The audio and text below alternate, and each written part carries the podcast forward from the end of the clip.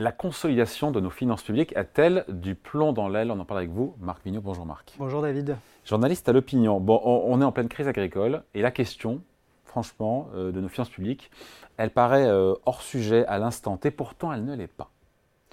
Bah, euh, Gabriel Attal va en parler euh, sans doute dans son discours de politique générale. En tout cas, s'il n'en parle pas, ça sera un indice euh, que ça va être, extrêmement compliqué. L'année 2025 est une année assez exceptionnelle où il va falloir réduire les dépenses publiques d'un montant de 12 milliards pour tenir les objectifs de réduction du déficit que le gouvernement s'est fixé. C'est un montant inédit, 12 milliards. C'est un effort qui, qui n'a pas été fait depuis plusieurs décennies.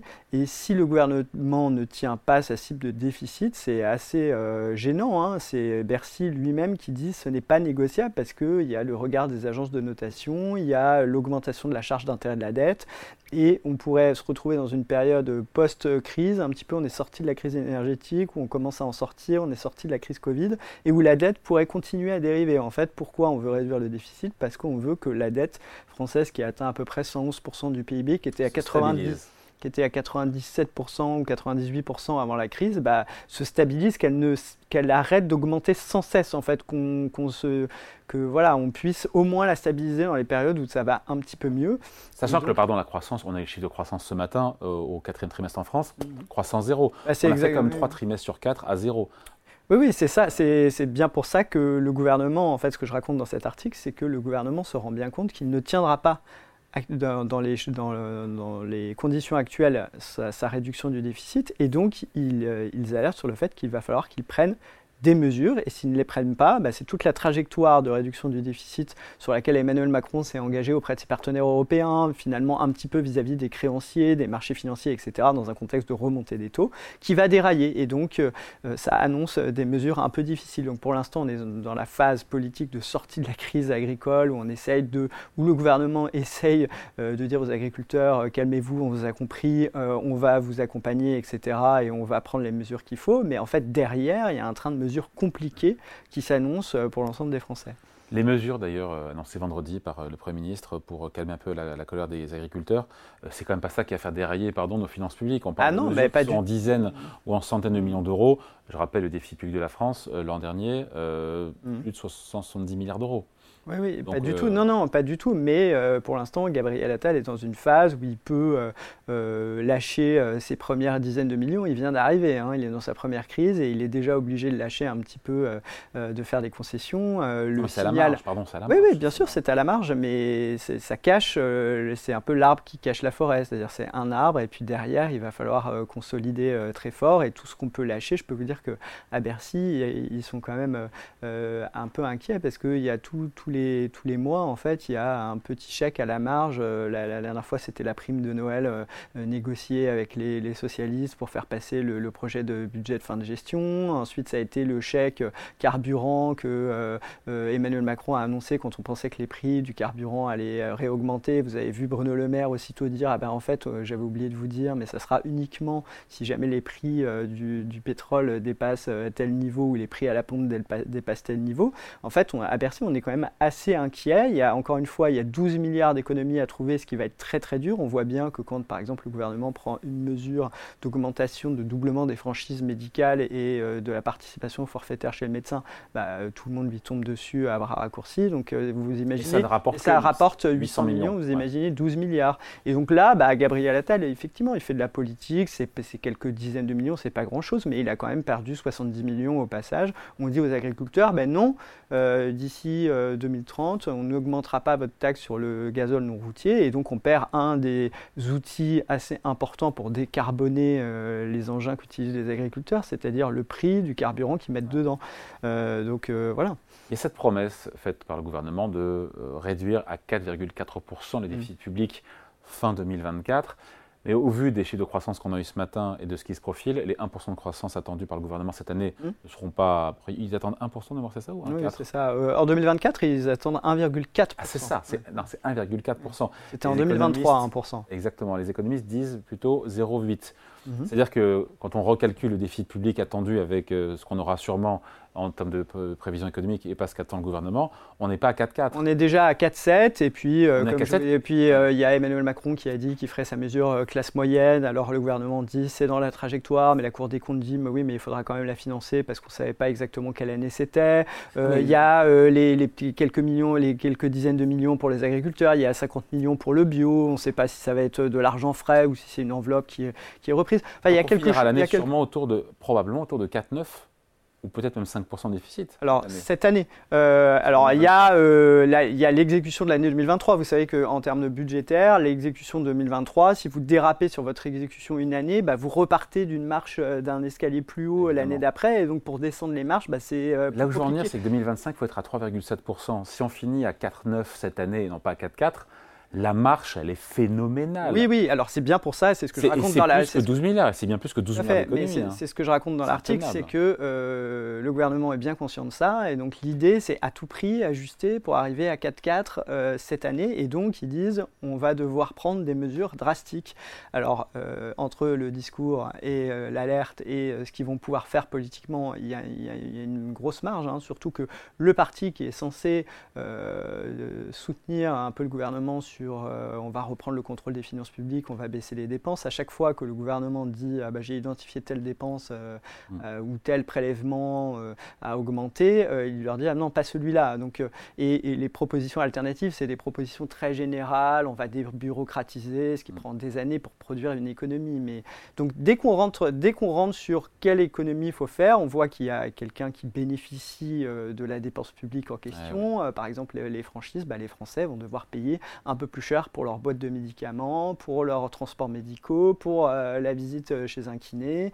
Et donc, euh, bah, ça, c'est pas du tout populaire. Et évidemment, aucune opposition va faire de, va faire de cadeau à un gouvernement qui est qui n'a pas de majorité absolue à la. Les économies sur la dépense, il y a aussi des recettes qui rentrent moins bien que prévu recettes fiscales. Oui, oui, c'est ça qui inquiète euh, beaucoup le gouvernement, c'est que euh, les recettes qui avaient été prévues en toute fin d'année, là, en novembre-décembre, euh, déjà, il y a un énorme trou par rapport à ce qu'ils avaient prévu. Alors, ils ont eu quelques bonnes nouvelles sur l'exécution des dépenses, ça veut dire, en gros, on n'a pas le détail, mais il y a certaines dépenses qui, qui n'ont pas, été, pas été faites parce que bah, les, personnes qui sont censées en bénéficier n'ont pas assez demandé cet argent à des guichets, etc. Donc là, il y a une petite bonne nouvelle du côté des dépenses, mais le problème, c'est que les recettes ne sont pas du tout au niveau attendu, en partie parce que la croissance économique, eh mais pas que, n'est pas très bonne. On pourrait avoir ce qu'on appelle une élasticité euh, des recettes euh, moins bonne, c'est-à-dire pour 1 euro de PIB en plus, vous espérez normalement en moyenne sur le long terme avoir 1 euro de recettes fiscales en plus. Et là,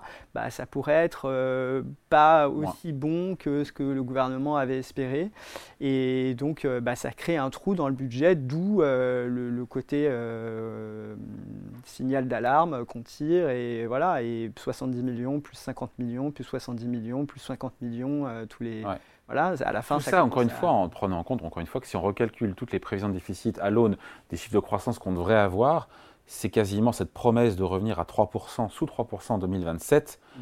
euh, sauf à prendre des mesures chocs elle est intenable bah, on, est, on est déjà mécaniquement à peu près à 4,7% pour, pour cette année au lieu de 4,4%. Si on ajoute à ça que l'exécution budgétaire 2023 pourrait être connue, on sera peut-être pas à 4,9% de déficit, mais peut-être à 5%. Donc là, on monterait à 4,8% euh, pour 2024. Euh, Et donc oui, euh, on s'aperçoit que le déficit a beaucoup de mal à baisser à partir d'un niveau qui est censé être un niveau de crise tout à fait exceptionnel, 5% de, de déficit. Après, on peut se poser la question de savoir est-ce que c'est grave docteur d'avoir un déficit euh, aussi élevé. Ça, c'est un, un, je pense qu'on pourrait y passer un quart d'heure. À supposer que nos partenaires européens, d'ailleurs, soient d'accord, parce qu'il y a quand même des règles aussi qu'il faut... Oui, oui, il y a des règles alors qui, qui, offrent certaines souplesses, etc. Mais effectivement, en question de crédibilité, hein, la Cour des comptes n'arrête pas de répéter que la France, c'est le dernier pays de la zone euro ou dans les derniers pays qui prévoit de revenir sous 3% de déficit en 2027. C'est vraiment... Ah, c'est la date la plus éloignée. Et, on ne tiendra, et en plus, on ne tiendra pas. Alors, il y a peut-être d'autres pays qui seront pas exactement dans le timing euh, euh, prévu, mais déjà, nous, on a un timing qui est déjà le plus lent de, de, la zone euro ou parmi les plus lents. Hors France, je crois qu'en moyenne, tous les pays de la zone euro cette année sont sous 3%. 3%. Non, je crois pas, parce que. En moyenne. Il me semble qu'il y a. Ah, en moyenne. En moyenne hors France. Il y a, ah, l'Italie, il y a. Euh, enfin bon. Et donc, en moyenne hors France, peut-être. Sur 2024. Mais, mais, la moyenne, voilà, cache des disparités. Et donc.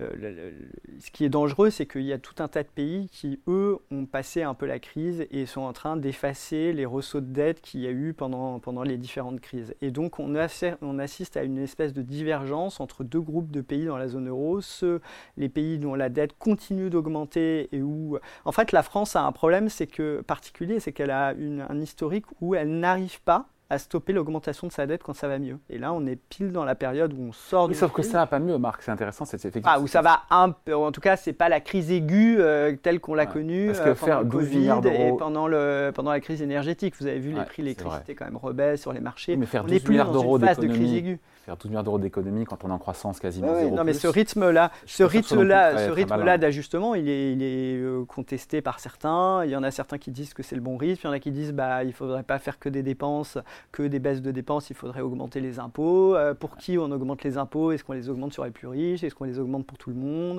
Enfin, voilà. En même temps, et en même temps tant que la France se finance tranquillement sur les marchés, on peut continuer. Oui, la France, euh, la France a, la confiance de, euh, des investisseurs, mais euh, bah, le jugement des agences de notation, quoi qu'on en dise, finalement installe quand même un, climat. les, les, taux d'intérêt. C'est vrai qu'à Bercy, ça tremble à chaque fois qu'il y a un Standard Poor's, un Moody's ou, oui, il faut pas.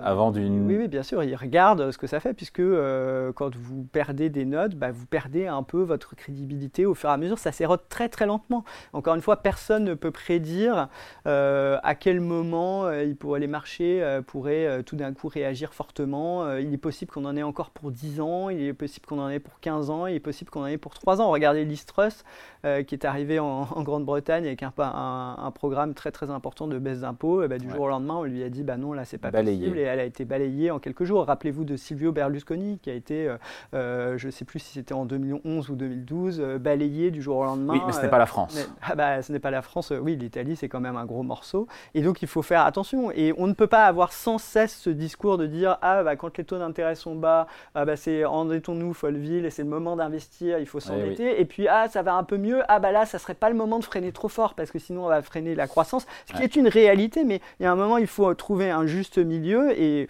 bon, encore une fois, voilà, le rythme d'ajustement, il est euh, bien inférieur à celui du reste des pays européens. On peut toujours, il y a des économistes hein, qui, brandissent l'exemple des États-Unis en disant, regardez, les États-unis, ils ont une grosse croissance, ils ont un déficit euh, budgétaire énorme, c'est vrai, mais sauf que euh, bientôt, leur premier budget, ils consacreront leur premier budget, ça sera payer la sécurité sociale, Medicaid, une forme de sécurité sociale. Euh, euh, voilà, ça sera leur premier budget. Et un jour, euh, peut-être qu'ils auront, ils, ont, ils bénéficient du dollar. Vous savez, c'est pas exactement la même chose que l'euro. voilà, c'est un pays qui est quand même très innovant, très attractif, qui a pas, voilà.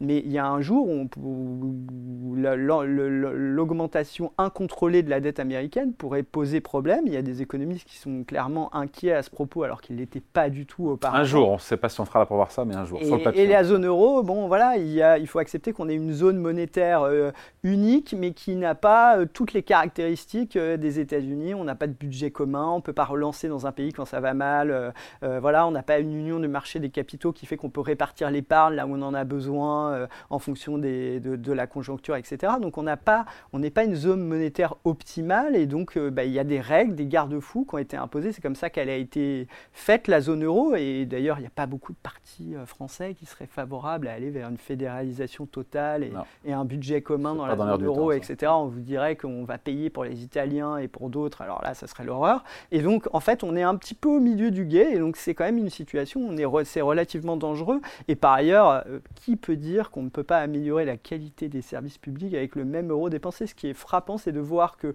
euh, à somme dépensée égale par rapport à notre pays, par rapport à notre richesse nationale, en fait, notre système n'est pas efficace. Donc il y a clairement euh, de l'optimisation à trouver dans les dépenses publiques. et à 12 milliards, c'est à la fois beaucoup et c'est à la fois très peu. La France, par exemple, dans le, dans le domaine de la santé, prenons l'exemple des, des, franchises médicales et des participations forfaitaires chez le médecin, on est le pays d'Europe où il y a le moins de reste à charge pour les ménages à la fin, du à la fin de l'année euh, sur les dépenses de santé. Est-ce qu'on ne peut pas se dire euh, les 10% les plus riches, les 20% les plus riches, ah bah oui, il faudrait qu'ils...